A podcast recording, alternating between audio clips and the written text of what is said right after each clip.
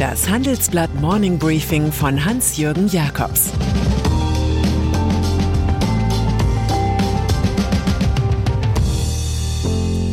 Guten Morgen allerseits.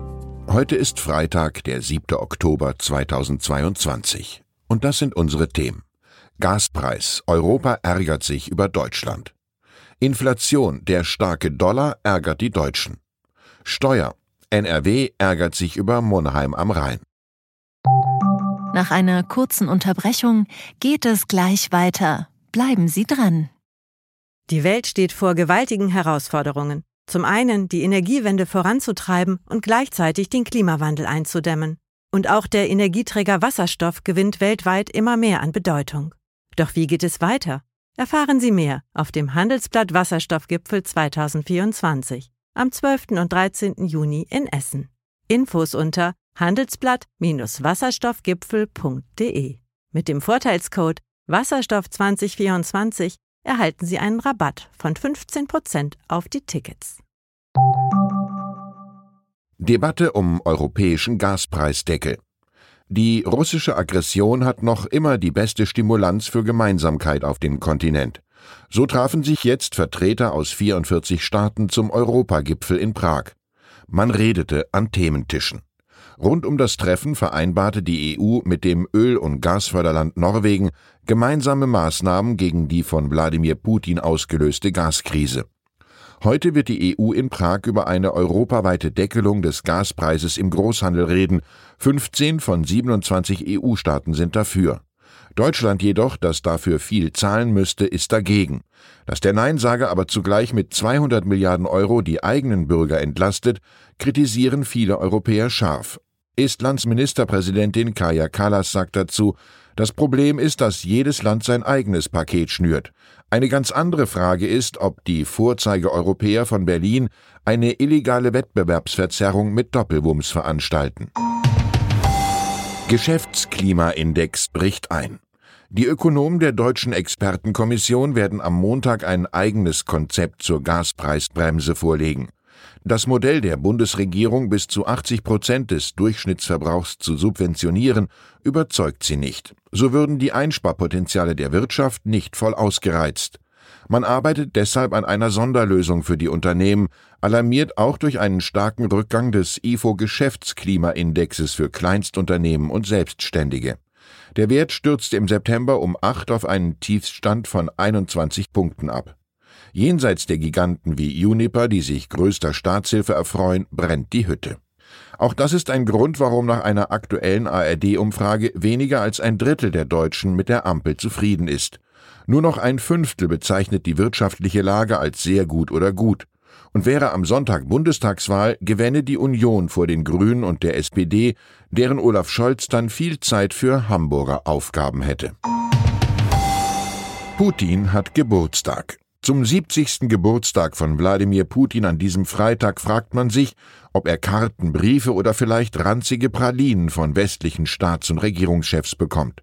Feiern wird Putin in seiner Heimatstadt St. Petersburg im prunkvollen Konstantinpalast. Ein informeller Gipfel der Staatschefs der Gemeinschaft unabhängiger Staaten ist geplant, die Gästeliste geheim. Der russische Staatspräsident will hauptsächlich arbeiten, vielleicht auch den ein oder anderen Artikel zum Ehrentag lesen, in dem Deutschland stets eine Rolle spielen wird. Schließlich hatte Putin zu DDR-Zeit als KGB-Agent in Dresden eine wichtige Rolle gespielt. Darauf deuten Stasi-Unterlagen hin. Den Rückzug der Sowjetarmee erlebte er als Schmach, die er längst mit einem Geheimdienststaat ausgleicht, in dem Ex-Agenten die wichtigsten Jobs haben. Die Jungen, die Gebildeten, die Vermögenden aber reisen aus. Yale-Professor Timothy Snyder schreibt in einem Essay, Putin habe seinen sinnlosen Krieg so weit getrieben, dass selbst der russische Informationsraum zu bröckeln beginnt. Die Erde habe sich unter Putins Füßen bewegt. Der Euro schwächelt. Der Euro als Katalysator der europäischen Einheit und als Gegengewicht zum Dollar. Diese Perspektive hat die Spitzenpolitiker des Kontinents vor 30 Jahren bewegt. Eine eher ernüchternde Bilanz der Gemeinschaftswährung zieht heute Professor Bert Rürup, Präsident des Handelsblatt Research Institute, in der Kolumne Der Chefökonom. Das liegt natürlich am aktuellen Schwachkurs von 0,983 Dollar für einen Euro, weit entfernt von den 1,60 Euro im Jahr 2008, aber auch an grundsätzlichen Trends. Der Greenback dominiere das globale Finanzsystem wie selten zuvor, so Rürup. An fast neun von zehn Währungsgeschäften ist der Dollar beteiligt und er macht 60 Prozent der globalen Notenbankreserven aus.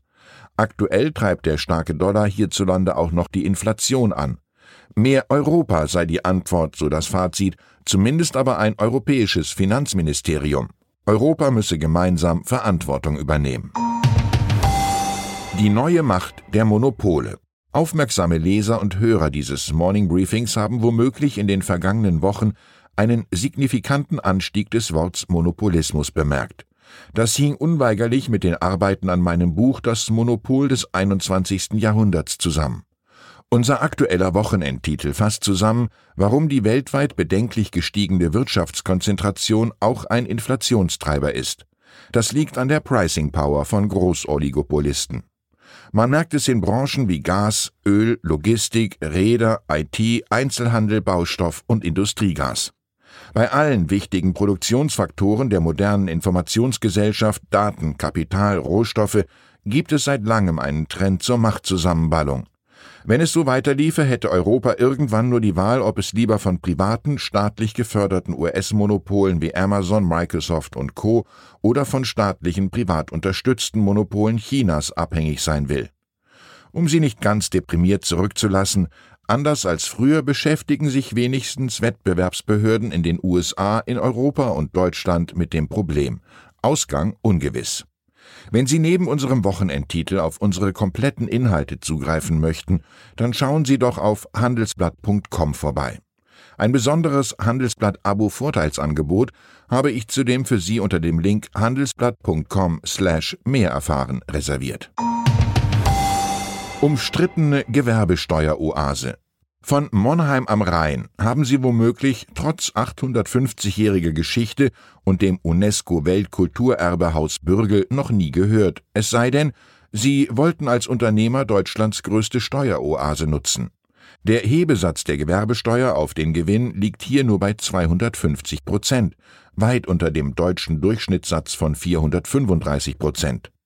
Unter den 90 deutschen Gewerbesteuerparadiesen haben nur die Stadt Zossen bei Berlin und die bei FC Bayern Spielerfrauen beliebte Gemeinde Grünwald vor München eine ähnliche Bedeutung.